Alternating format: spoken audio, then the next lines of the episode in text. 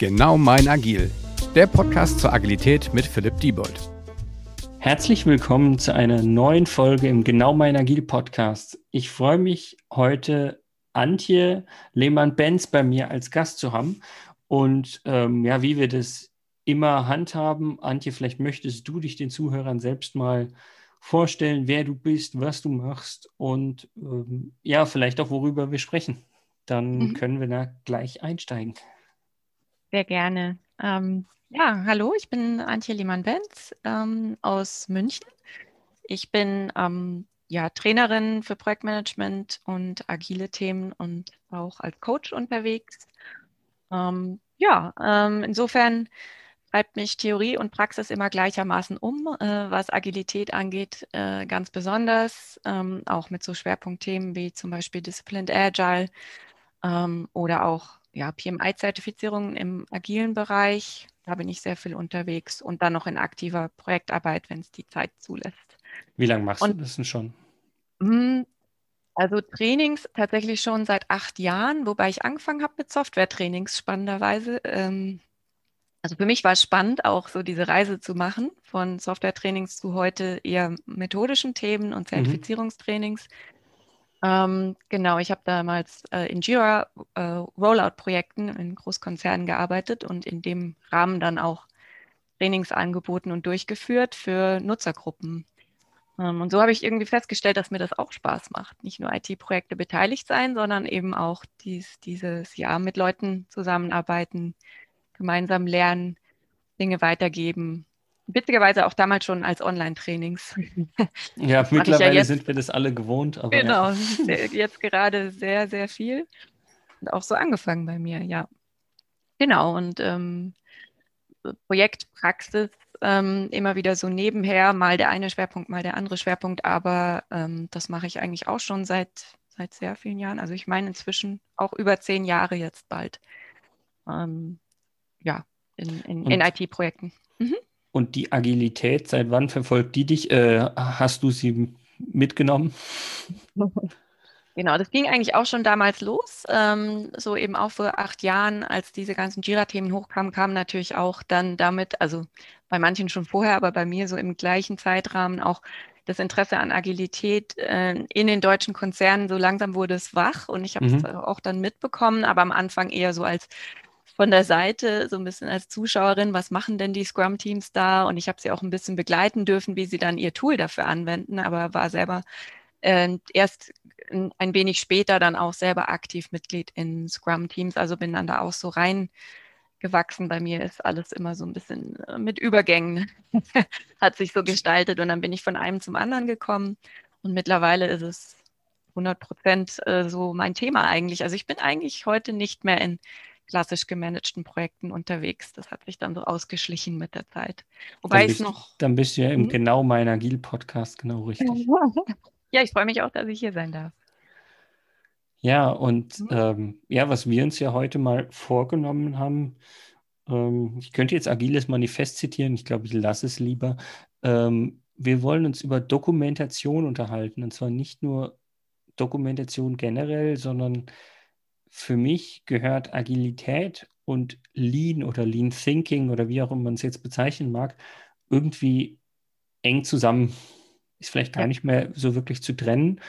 Und äh, ja, wir haben für uns das Thema Lean Documentation für heute ja mal auserkoren. Genau. Was, was ist das denn für dich? Was steckt denn da hinten dran? Dass wir einfach mal den vielen Zuhörern, ich hoffe, es sind viele, ähm, einfach mal erläutern, was hinten dran steckt und das dann für uns mal ein bisschen diskutieren können. Mhm. Genau, also erstmal kann ich dir da wirklich ähm, aus vollem Herzen zustimmen. Für mich ist es auch so, ähm, ich kann schwer, glaube ich, in Projekten versuchen, agil zu arbeiten und agil unterwegs sein und das versuchen voranzutreiben und diese Wille zu mehr Agilität und agiler Transformation, wenn ich dabei das Thema Dokumentation quasi stiefmütterlich behandle oder nicht die gleichen Prinzipien dort auch versuche anzuwenden. Es passiert ganz schnell aus meiner Erfahrung raus, auch dass man wieder so ein bisschen in den alten Trott kommt und dann ganz viele Dokumente überall rumfliegen hat, teilweise veraltete Dokumente, die vielleicht nicht systematisch geordnet sind, wo also ja, wo viel Verschwendung drin ist, wo die Leute vielleicht auch nicht wissen, wann sie wo was finden, ähm, auch nicht wissen, wann sie wo was aktualisieren sollten in diesen Dokumenten, wenn sie im Projekt mitarbeiten und eigentlich das dazugehören sollte. Ne? Ähm, mhm. Das heißt, das ist für mich auch sehr wichtig, diese Lean-Prinzipien genau auch auf die Dokumentation ähm, zu übertragen. Und ähm, insofern ist Lean Documentation einfach extrem spannend und es ist ja auch Teil des äh, agilen Manifests. Also ähm, willst du es jetzt zitieren? Auch gut. Genau. äh, an der Stelle zumindest. Ach so, das hast du gemeint, das sparst du dir. Ja, alles gut. Mach, mach. genau einfach ähm, over comprehensive documentation, lasse ich die linke Seite mal weg, ähm, dass wir einfach wegkommen wollen für, von Nicht-Dokumentation per se, aber der überbordenden, so übersetze ich da gerne das comprehensive, ähm, dass man einfach ja, ertrinkt in einem Wust aus ähm, heutzutage natürlich Dateien und äh, früher waren es vielleicht noch die Ordner und heute sind es die Dateien, die, in denen auch keiner mehr durchblickt. Ähm, oder auch meinetwegen Seiten in einem Wiki. Also ein Wiki ist sicherlich technisch schon ein guter Ansatz, da können wir auch noch drüber reden, mhm. das Ganze schlanker zu gestalten. Aber auch da kann ich natürlich in die Falle treten, dass ich ähm, irgendwie da so ein Wust an Dokumentation entstehen lasse. Und das passiert ja oft wie so ein gewachsenes System, genau wie es bei Software selbst auch oft ist. Ähm, wo dann am Ende aus Versehen keiner mehr einen Durchblick hat und gar nicht weiß, wie wir da hingekommen sind. Also das ist tatsächlich häufiger ein Problem, als dass ich es nicht so erlebe, finde ich, in Projekten. Ähm, was auch ein häufiges Problem ist, und ich, also nach dem äh, Motto, äh, warum ist das überhaupt ein wichtiges Thema, Lean Documentation, Start with Why quasi. Mhm. ähm, was ist noch ein Problem? Ähm, Problem ist auch häufig, dass ich äh, sehe, dass Teams unglaublich viel Wissen in sich vereinen ähm, dieses aber wiederum nicht so dokumentiert ist, dass wenn man mal eine Übergabe machen müsste, wenn es mal Wechsel gibt im Team oder ähm, aus irgendwelchen Gründen müssen sich andere reinfinden in die Themen, äh, dass es dann wieder fehlt an der richtigen Dokumentation, die für diese Person dann auch verständlich und zugänglich wäre. Also das sind so die zwei Schmerzen, die mir, glaube ich, besonders wichtig sind dabei. Einerseits das zu viel, das Unübersichtliche, ähm, was wir bei Dokumentation in Projekten oft vorfinden oder Team-Dokumentation, Teamablagen und andererseits ähm, die, diese, diese Übergabethemen, die es so schwer machen für neue Leute, die reinkommen, noch einen Überblick zu bekommen, wie irgendwas funktioniert. Ähm, genau, das sind so die zwei großen Treiber für mich, dass man versucht, das Ganze ein bisschen schlanker und systematischer zu gestalten. Also Lean hat ja eigentlich im Sinne, Verschwendung vermeiden. Und genau darum geht es hier. Wie kann ich beim Thema Dokumentation auch Verschwendung vermeiden? Nicht nur bei den Prozessen, nicht nur bei der, vielleicht beim Softwarecode, wenn wenn es jetzt um ein Softwareprodukt geht, ähm, und allen anderen Bereichen, wo wir es ja auch versuchen, äh, sondern eben auch bei der Dokumentation. Genau. Mhm. Also minimalistische Dokumentation, aber quasi das Notwendige, was ich brauche, halt trotzdem dokumentieren. Genau, das wäre das Grundprinzip von Lean Documentation, ähm, ist einfach so viel wie nötig, nicht mehr, aber eben auch doch gerade so viel, also auch nicht weniger als nötig und dass man diese ja, diese Grenze erkennt, wann wird es zu viel oder schon vorher haben wir vielleicht noch zu wenig. Das mhm. ist dann natürlich dabei auch die große Kunst. Also ich glaube, dieses zu viel zu machen, kennen wir alle. Ich würde aber gerne mal auf den anderen Punkt mhm. ähm, als erstes mal drauf eingehen.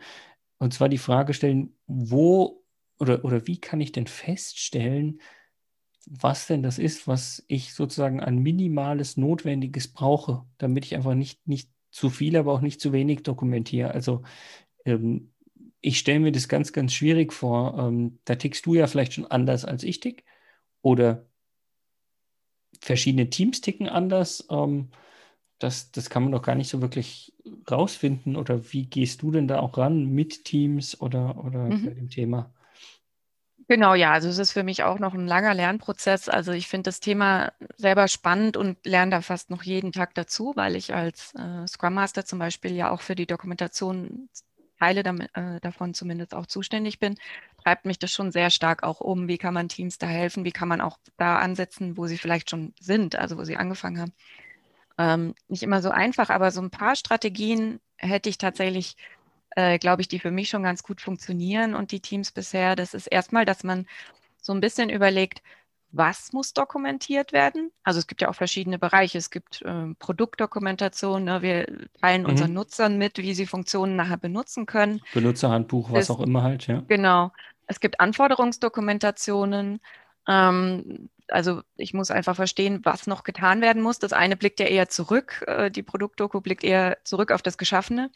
Die Anforderungsdoku blickt auf das, was noch nicht gemacht wurde. Das sind eigentlich zwei verschiedene äh, Klassen von Dokumentation. Mhm. Dann gibt es ähm, noch zusätzlich zu diesen Arten von, also vielleicht noch ein paar mehr, die einem einfallen, wie System-Doku, Architektur-Doku, technische Doku und so weiter, die noch drumherum kommt.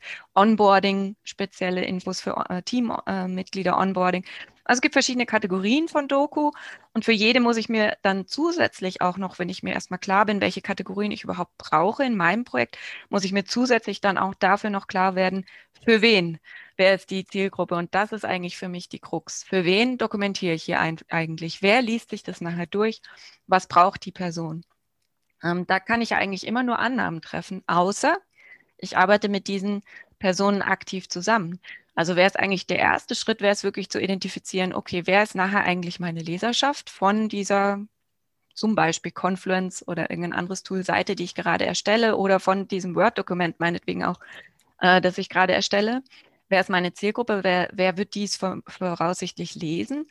Und als nächsten Schritt dann wäre eben noch die Königsdisziplin, sich dann zu überlegen, ähm, was braucht ähm, dieser Mensch genau von mir für, äh, an Wissen. Und das Problem ist, dass wir da oft falsch liegen. Und was, so, wie, was an, wie mit den Anforderungen auch. Ja. Was an mhm. der Stelle, glaube ich, ganz wichtig ist, ist auch festzustellen, es kann auch mal passieren, dass ihr für euch selbst ein Dokument schreibt. Also, dass ich für mich selbst ein Dokument schreibe, weil ich sage, das werde ich für das nächste Training, äh, für das nächste Coaching, für mich in zwei Jahren werde ich das vielleicht auch wieder brauchen. Also es bedeutet nicht nur für irgendwelche Kunden da draußen oder für irgendwelche Teammitglieder oder als Entwicklungsteam für einen Product Owner oder sonst was, sondern vielleicht schreibt ihr auch Doku für euch. Absolut, ja. Ähm, eine ich finde, das vergisst man halt ganz häufig. Stimmt, da hast du recht. Mhm. Ähm, genau das ist, das ist insofern ein, ein, ein, guter Punkt, erstmal zu sagen, erstens, was dokumentiere ich, für wen dokumentiere ich es? Und du hast gesagt, die dritte Frage wäre dann sozusagen, wenn ich weiß, für wen ich es dokumentiere, ähm, wie muss ich es für ihn dokumentieren oder vielleicht in welchem Umfang oder wie hattest du das vorhin genannt? Genau, was braucht er dann eigentlich von mir oder die Person? Was, was, was wird die von mir ähm, ja erwarten, dass sie auch findet in so einer Doku. Und das ist natürlich auch mit das Schwierigste. Und wenn du jetzt sagst, eine Gedankenstütze für sich selbst ist auch wichtig, stimme ich voll zu. Selbst dann liegen wir oft falsch. Ne? Wir überlegen, hm, ja, jetzt, schreibe ich mir, ja. genau, jetzt schreibe ich mir mal runter, was ich in ein paar Wochen dazu noch äh, wissen muss, damit ich es nicht vergesse. Dann schaue ich in ein paar Wochen rein und denke, was habe ich denn da aufgeschrieben? Kann ich null mit anfangen. Wenn es uns schon mit uns selbst passiert, dann kann es uns mit anderen erst recht so passieren. Ähm, klar, wir können es nie ganz vermeiden, dieses Risiko, dass wir das Falsche an Informationen festhalten oder auf die falsche Art und Weise formulieren oder strukturieren, äh, wo nachher dann doch, was nachher dann doch leider jemanden nicht so viel bringt. Wir können es vielleicht ein bisschen versuchen zu minimieren, ähm, wenn wir das Gefühl haben, okay, wir, wir schreiben jetzt zum Beispiel ein Handbuch tatsächlich für, ein, für einen Endnutzer unserer Software. Nehmen wir mal das jetzt als Beispiel. Mhm. Ähm, und überlegen uns, okay, was wird der Nutzer da drin finden wollen? dann könnten wir auch, wenn wir das Glück haben, Zugang zu so einer Nutzergruppe schon zu haben, dann könnten wir auch mit dieser Person das tatsächlich zusammenverfassen. Also wenn, wenn es sich irgendwie machen lässt, dann auch überlegen, okay, wer ist die Zielgruppe meiner Dokumentation? Ähm, kann ich so ein Mitglied dieser Zielgruppe vielleicht auch dafür gewinnen, mir zum Beispiel die richtigen Fragen zu stellen? Also als so eine Art Interview oder mhm. so. Und daraus entsteht dann uns, unsere Doku gemeinsam. Wenn sowas möglich ist, umso besser. Ähm, oder weiteres Beispiel, ich setze vielleicht mit meinem Team zusammen so eine Art Teamcharter auf, ne? also so ein Dokument, wo die Werte und Grundregeln unserer Zusammenarbeit festgeschrieben werden und so weiter. Auch da, wenn sich einer in stille Kämmerlein setzt und dann quasi für den Rest des Teams das Ganze verfasst, ist die Wahrscheinlichkeit groß, dass nicht jeder dann nachher sich damit identifizieren kann oder vielleicht sogar, dass Leute dann aktiv Widerstände zeigen, sich daran halten zu müssen.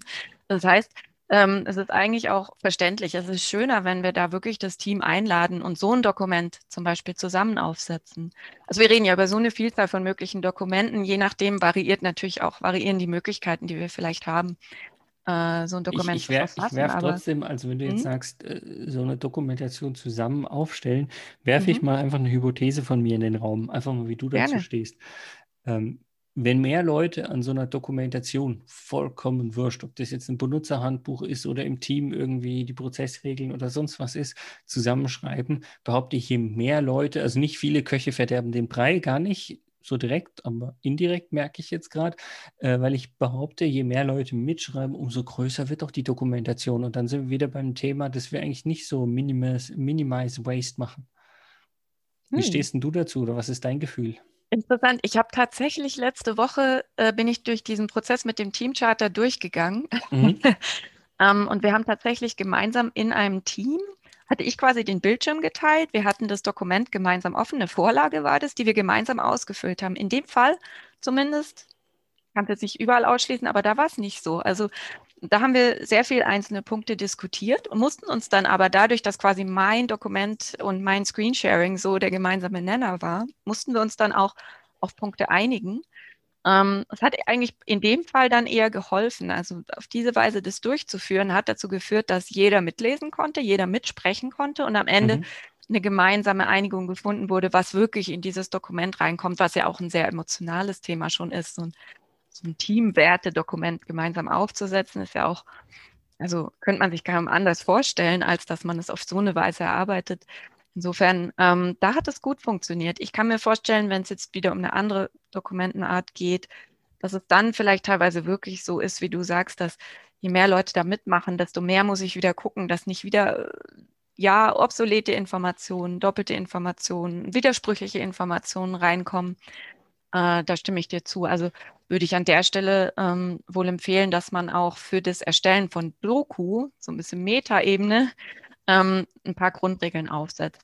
Also man, man kann ja mal über ein Tool sprechen. Also Wiki-Tools eignen sich prinzipiell sehr gut für schlanke Dokumentationen, weil ich dort gut verlinken kann. Ich kann es gut strukturieren. Ich kann mir eine Hierarchie von Dokumenten aufbauen, die auch sehr logisch und schlank aufgebaut sein kann, wenn ich es dann auch wirklich so mache. Aber das, die technischen Möglichkeiten sind bei Wiki-Systemen wie jetzt Confluence und ähnlichen ähm, Tools ja da. Und da könnte ich zum Beispiel, bevor jemand irgendwas erstellt, in Confluence zum Beispiel ähm, wirklich Regeln auch für eine gute Dokumentation in, in Confluence, zumindest für ein Team oder für einen Projektbereich ähm, definieren, wo es dann quasi auch erwartet wird, dass, dass sich die Leute damit erstmal auseinandersetzen, wo ich zum Beispiel auch einen Prozess beschreiben kann, äh, der zu einer gemeinsamen Dokumentationserstellung führt. Also klar, wenn das dann nachher keiner liest, habe ich wieder Verschwendung erzeugt. Also es muss natürlich auch hier wieder auf den Punkt kommen und nützlich sein und sinnvoll sein.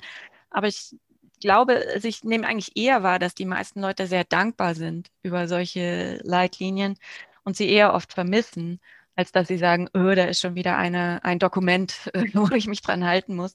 Die meisten sind doch eher ganz dankbar dafür, gerade in größeren Strukturen wo es sonst ja auch sehr schwer ist, wenn ich jetzt plötzlich ein neues Dokument erstellen muss als Teammitglied und ich weiß gar nicht, wie ich da rangehen muss. Die meisten Leute sind ja eher ein bisschen unbedarft bei dem Thema oder es ist nicht so, dass sie das den ganzen Tag lang machen, sondern es ist eher was, womit sie dann plötzlich konfrontiert werden.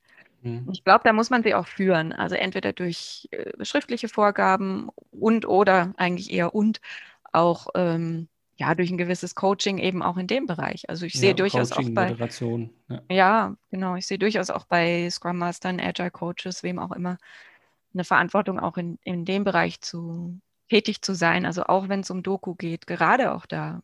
Ja, also äh, auf, auf, beiden Seiten. Auf der einen Seite quasi auch mal die rote Karte vorzuhalten, sagen hier Leute, mhm. müssen wir jetzt jeden äh, alles ja. aufschreiben ähm, genau. und äh, gleichzeitig aber auch zu sagen, hier, äh, ihr habt doch jetzt so viel über das Ticket diskutiert, wollt ihr das nicht zumindest in einem Kommentar, in der Beschreibung oder sonst was mit aufnehmen? Wer weiß, ob es uns nicht irgendwann noch mal auf die Füße fällt. Also da bin ich, bin ich genau. voll und ganz bei dir, dass man da auch mal gerne derjenige sein muss, der sozusagen so ein bisschen sein Team noch mal drauf hinbringt. Ich finde das insofern nur ganz spannend, was du jetzt vorhin gesagt hast. Ähm, weil diese Diskussion, also Teamcharta habe ich mir schon aufgeschrieben, äh, als äh, das muss auch nochmal eine Podcast-Folge geben, weil die habe ich auch schon häufiger jetzt gemacht. Ähm, da geht es ja auch zum Beispiel die Werte, die wir im Team leben wollen. Und ich denke mir immer so, wenn ich die auf das Minimalset reduzieren will, gibt es doch, also ich habe es häufig genug erlebt, dass es Leute noch gibt, die sagen, ja, aber also aus meiner Sicht, also dieser Wert, der muss auch noch da rein oder das wollen wir doch auch noch zusammenleben. Da dann wirklich irgendwann zu sagen, wo ziehe ich jetzt die Grenze, gerade wenn man das irgendwie in der Gruppe macht, habe ich auch schon anders erlebt, als du es jetzt beschrieben hast, aber umso schöner, wenn das bei dir meistens so smooth durchlief bisher. Hm. Ich hatte, glaube ich, eher ein anderes Problem. Das ja. Thema kam gar nicht zu sehr hoch. Ich hatte das Gefühl, die Leute waren an dem Punkt sehr vorsichtig. Da war vielleicht noch nicht die gemeinsame Fra Vertrauensbasis okay. genug gegeben, dass man wirklich, man kennt sich noch nicht so, dass man wirklich da schon in die Vollen geht und sagt, ich hätte gern hier, dass wir die Scrum-Werte leben zum Beispiel. Ähm, war eher so, lass mal lieber mal diskutieren, wie oft wir uns treffen. lieber die Hardfacts. Ja gut, da, da, da ja. bin ich natürlich mhm. bei dir. Wenn, wenn man mhm. noch nicht diese gewisse Vertrauensbasis hat und es vielleicht sogar mehr Leute gibt, die sich zurückhalten, ja, ja. dann ist es natürlich so, dass, äh, dass so Themen gar nicht erst aufkommen. Von daher ist jetzt auch die Frage, in, vielleicht sogar in welcher Phase des Teambuildings ist man denn gerade und je nachdem, was bedeutet ja. denn in der jeweiligen Phase dann Lean Documentation. Da hast du absolut recht, finde ich auch. Also das ist auch noch ein wichtiger Gesichtspunkt, ähm, abgesehen von denen, die wir schon hatten, also Dokumentationsart erstmal, Kategorie, dann auch Zielgruppe, ist auch wichtig, äh, wo stehen wir mit dem Team? Ja, äh, stimme ich dir zu. Auch was gibt es schon? Wo setzen wir an? Fangen wir gerade bei Null an, was komplett neu aufzubauen? Oder müssen wir ein bestehendes System verschlanken, was sicher nochmal auch eine Herausforderung ist? Also bestehende Dokumentation nochmal ändern. Ähm, da noch ein Tipp, so ein ja. Short Takeaway, den, der dem einen oder anderen vielleicht hilft, der sagt, ja. ich habe doch schon 5000 Confluence-Seiten, wie kriege ich genau. das jetzt kleiner? Genau. Äh, ganz klare Verschwendungsuntersuchung, äh, ähm, vielleicht kann man es so nennen. Ähm, welche Seiten äh, sind ganz klar veraltet? Also das ist das allererste, was raus muss. Ähm, entweder aktualisiert werden muss oder raus muss. Ähm, wenn irgendeine Seite veraltet ist oder sogar mehrere, und das sind sie meistens, findet man die bei, bei so großen Systemen eigentlich immer irgendwo, ähm, dann ist das für mich ein wichtiges Zeichen, dass man irgendwo eben nicht die Zielgruppenfokussierung richtig hatte. Oder ähm, was auch sein kann, ist, dass man dass es irgendwie hm, ja nicht so brauchbar gestaltet hat. Also es gibt auch den Tipp, ähm, hier vorzugehen, wie quasi ja ein, ein, Redakteur von einem Artikel. Am Ende ist es ja auch nichts viel anderes, was ich mache, wenn ich eine neue Seite in Confluence schreibe. Äh, kann ich mir ruhig vorstellen, dass ich zum Beispiel jetzt einen Blogartikel verfasse oder ähm, ja, einen Artikel sogar in einem Magazin oder so. Also ich muss es jetzt nicht völlig übertreiben, aber ich so ein bisschen im Hintergedanken haben, einfach auch hier wieder die, diesen, diesen Nutzergedanken. Ähm, nicht nur, was für eine Info braucht mein Nutzer, sondern auch, wie bereite ich es ihm auf, visuell, von mhm. der äh, Führung her, ne, dass ich ihn durchs Dokument führe, dass es auch Spaß macht, da durchzulesen. Gerade auch bei Nutzerhandbüchern sehr wichtig, denn sonst landen die im Eck, ne, wenn ja. die nicht gut lesbar sind. Also auf solche Dinge würde ich achten. Lesbarkeit, Zielgruppenorientierung, ähm, Veraltung, also oder ja, Aktualität so mhm. der Daten ähm, ist wichtig. Dann führt mich das, glaube ich, auch dahin, wo ich nochmal anfassen kann. Wenn ich diese Punkte, auf diese Punkte hin genau alles untersuche, werde ich garantiert Dinge finden, die entweder ganz raus können oder dringend überarbeitet gehören. Aber ähm, Und, mhm. ich würde gerne diese, diese Veraltung auf jeden Fall nochmal mitnehmen. Mhm. Weil für mich ist jetzt, ich bleibe jetzt mal, ich gehe mal weg von der, von der Benutzerdoku, ich bleibe jetzt mal im, im Team intern wenn ich irgendwas sozusagen dokumentiere, sei es jetzt irgendwie Softwarearchitektur oder irgendwas sonstiges, zum Beispiel in Confluence. Okay. Das ist ja insofern super gut. Ich kann ja über Tools auch sagen, hier, was sind denn die Seiten, die zuletzt oder am wenigsten zuletzt bearbeitet wurden, also die am ältesten sozusagen sind. Aber dummerweise habe ich jetzt auch schon erlebt, dass es echt gute Confluence-Seiten gab, auf denen jeder dauernd gelesen hat, die aber schon seit drei Jahren nicht mehr aktualisiert wurden, weil sie einfach gut waren und weil es auch gar nicht mehr einer Aktualisierung bedarf, wenn mhm. ich die jetzt auf einmal finde und lösche und damit alle ja, nee. anderen im Team sich beschweren. Ja, das wäre dann wohl äh, ein wenig Aktionismus. Nein, um Gottes Willen, solche Perlen, die wir, das sind genau die, die wir haben wollen am Ende. Aber äh, die, die, Frage ist ja, also da muss ich ja wieder ins Gespräch im Team gemeinsam ja. feststellen, was sind denn diese Perlen? Weil ja. ähm, ich, ich selbst, gerade wenn ich vielleicht als neuer Scrum Master, Interim Scrum Master irgendwo oh, ja. reinkäme, ähm, ich könnte über Confluence relativ schnell sagen, okay, pff, ändert ja niemand was, kann ich ja sozusagen löschen. Mhm. Ähm, auf der anderen Seite will ich es ja nicht löschen, weil wenn ich merke, dass es wirklich so eine Perle ist, ist ja irgendwie blöd. Ähm, gleichzeitig sage ich aber, boah, jetzt irgendwie alle acht Entwickler aus dem äh, Entwicklungsteam quasi dazu zu befragen, ist ja irgendwie auch ähm, vielleicht nicht Minimize Waste. Naja, oh, ja. Time Waste. Besser als wahrscheinlich ähm, aus Versehen löschen und dann wiederherstellen müssen. und die Zeit, die dabei verloren geht und wenn sich dann Leute beschweren. Nee, ich, ich denke mir aber, das wäre tatsächlich sinnvoll, wenn ich neu reinkomme, muss ich ja eh alles so ein bisschen kennenlernen. Äh, warum nicht dann auch gleich mit dem Team sich zusammensetzen, wirklich ähm, quasi auf eine genau diese Fragestellung eingehen. Also mal eine mhm. Besprechung zu machen, kann meinetwegen ja auch in der Retrospektive ein Teil sein oder so von der Sprint-Retrospektive oder so, dass man sagt, hm, Leute, jetzt würde ich gerne mal wissen, was als neuer Scrum Master zum Beispiel, was bringt euch was?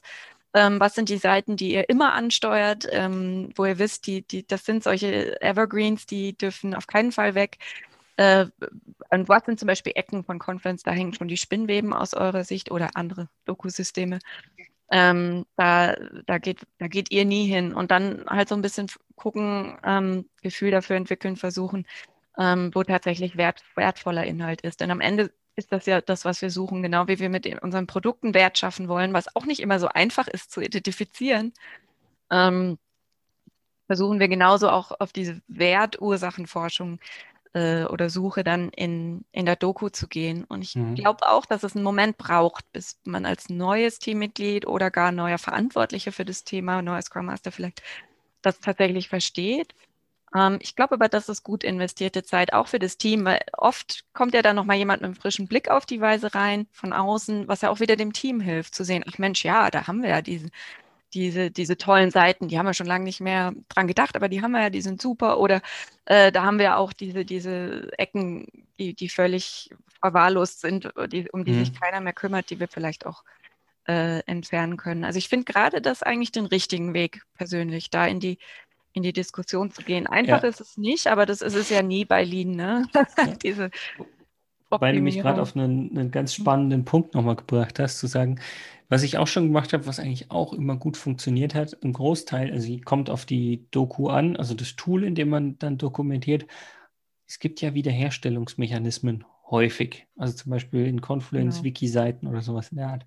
Es ist auch, also ich weiß, es mag für den einen oder anderen jetzt ein bisschen provokant klingen, aber ich habe auch einfach schon mal Seiten gelöscht, um zu verstehen und zu sehen, ob die Teammitglieder sie wirklich verwenden oder nicht. Weil am Anfang, wenn du sagst, ja, sollen wir die Seite behalten oder nicht, es gibt erstmal genügend Leute, die ein Veto einlegen. Nee, nee, die brauchen wir, die brauchen wir. Aber eigentlich liest sie doch niemand durch. Ähm, und wenn du sie wirklich mal löscht und mal abwartest, ob sie irgendwann von jemandem wiederhergestellt wird oder wann sich der Erste beschwert, dass diese Seite fehlt, ist, finde ich, auch wenn es eine gemeine Art und Weise ist, auch ein guter Indikator, wie wichtig eigentlich diese Dokumentation war. Absolut. Ja, nee, finde ich auch gut. Äh, man darf ruhig ein bisschen provokant, äh, glaube ich, vorgehen bei solchen Themen und mal ein bisschen dem Team auf den Zahn fühlen. Wie gesagt, vielleicht muss man sogar mit sich selbst manchmal auch so umgehen und sagen, ah, ich kann mich zwar schwer davon jetzt trennen, aber ich lösche jetzt diesen Ordner und mal gucken, ob es weh tut. Wenn nicht, kann ich ihn wieder herstellen. und dann oft merkt man eben doch, dass es ohne leichter ist und dass man es ja, ist ja, so vielen ist ein, Orten ein super guter Punkt. Ich merke jetzt gerade, wie ich mir ins eigene Fleisch geschnitten habe damit, aber ja. ähm, und ich glaube, es ist halt bei sich selbst nochmal ungemein schwieriger, weil zu sagen, naja, mal schauen, ja. ob es den anderen fehlt oder nicht, aber quasi mir selbst einfach mal quasi was abzuschneiden, mhm. also mir selbst was abzuschneiden, klingt jetzt schon echt brutal, aber ähm, sozusagen bei mir irgendwas zu löschen, mal zu schauen, ob ich das wirklich noch brauche oder nicht, ist halt schon erfordert eine gewisse äh, sozusagen Hürde, die man überspringen muss. Ja, das stimmt. Aber ich würde es trotzdem, glaube ich, empfehlen. Ich komme auch erst jetzt durch das Gespräch so richtig drauf, dass ich das bei mir auch mal wieder machen könnte. Bisschen aufräumen in meinem, meiner Ablage und mal gucken ähm, ob ich da nicht auch ein paar Sachen löschen kann. Erstmal tut es weh und nachher war es vielleicht doch genau das Richtige, wer weiß. Das gilt ja, ja nicht nur für Dokumentation, das gilt ja für viele Bereiche. Natürlich. Ähm, und genau. für, für mich ist jetzt die Frage, eigentlich wäre das ein schöner Schlusspunkt, so nach dem Motto, wir müssen ja eigentlich bei uns selbst mal äh, nochmal ein bisschen, bisschen aufräumen und äh, Lean Documentation betreiben. Mhm. Gibt es noch irgendwas, wo du sagst, das möchtest du vielleicht aus so einer Art äh, Schlusswort, Schlussstatement den Hörern zum Thema Lean Documentation auf jeden Fall noch mitgeben, was wir noch gar nicht angesprochen haben, weil ich sehe, ja, die Zeit rennt und rennt schon fast wieder. Genau. Ähm, Also erstmal, äh, was so äh, Tools und so und, und System, also technischen Aufbau eines solchen Systems angeht, äh, möchte ich gerne noch was empfehlen. Und zwar, äh, wer ihn kennt, der Jan Fischbach, der hat ja äh, mit äh, Partnern zusammen das Teamwork-Blog. Da gibt es ähm, Artikel über die Teamablage, also auf Deutsch, also für deutschsprachiges Publikum, glaube ich, auch eine sehr schöne Quelle. Das Thema Lean Documentation ist ja international, aber wer sich da eben deutschsprachig einlesen möchte, kann ich das besonders empfehlen. Ähm, und dann gibt es noch was zum Thema wieder international. Ich habe mich auch noch mal jetzt im Vorfeld zum Gespräch auch noch mal selber ein bisschen eingelesen, was für Tipps es so gibt. Und einer ist mir besonders in, äh, so äh, aufgefallen, ein Tipp, nämlich ähm, dieses Always leave the campground cleaner than you found it. Das ist die Boy Scout Rule, also die Pfadfinderregel, immer alles sauberer hint zu hinterlassen, als man es vorgefunden hat. Und das finde ich eigentlich sehr schön, dass man also auch es nicht nur für eine Person quasi, es ist nicht nur die Verantwortung einer Person jetzt der Aktualität der Dokumentation hinterher zu rennen, sondern es macht man zur Teamverantwortung und jeder hat die Mitverantwortung, wenn er was Veraltetes findet, die anderen darauf hinzuweisen, es gegebenenfalls zu aktualisieren, wenn es geht und so weiter. Also da auch aktiv mitzuarbeiten. Und wenn das alle machen, ähm, kann es nur gut werden. Genau, ist es, glaube ich, auch ein richtig guter Tipp. Also zeigt nicht auf die anderen, sondern äh, zeigt ja. auch auf euch und ähm, geht das Ganze selbst an, geht mit gutem Vorbild voraus. Ich genau. glaube, das ist doch da, damit muss man aufhören mit so einem Schlussstatement, oder? Alles klar. Erstmal vielen, vielen Dank, Antje, dass du dir die Zeit genommen hast, dass wir über ein spannendes Thema rund um Agilität uns austauschen konnten. Danke. Ähm, ja, ich hoffe, es hat dir Spaß gemacht, es hat den Zuhörern Spaß gemacht, einen gewissen Mehrwert, den einen oder anderen Tipp gebracht. Und ähm, ja, ich hoffe, wir, wir hören uns wieder, äh, entweder du als Zuhörer oder gerne auch nochmal als Gast. Und Sehr gerne. ja, von daher erstmal vielen Dank und tschüss in deine Richtung und ja, bis zum nächsten Mal. Ja, danke für die Einladung. Hat sehr viel Spaß gemacht. Gern geschehen. Ciao. Dieser Podcast wird euch präsentiert von Bagelstein. Genau mein Agil.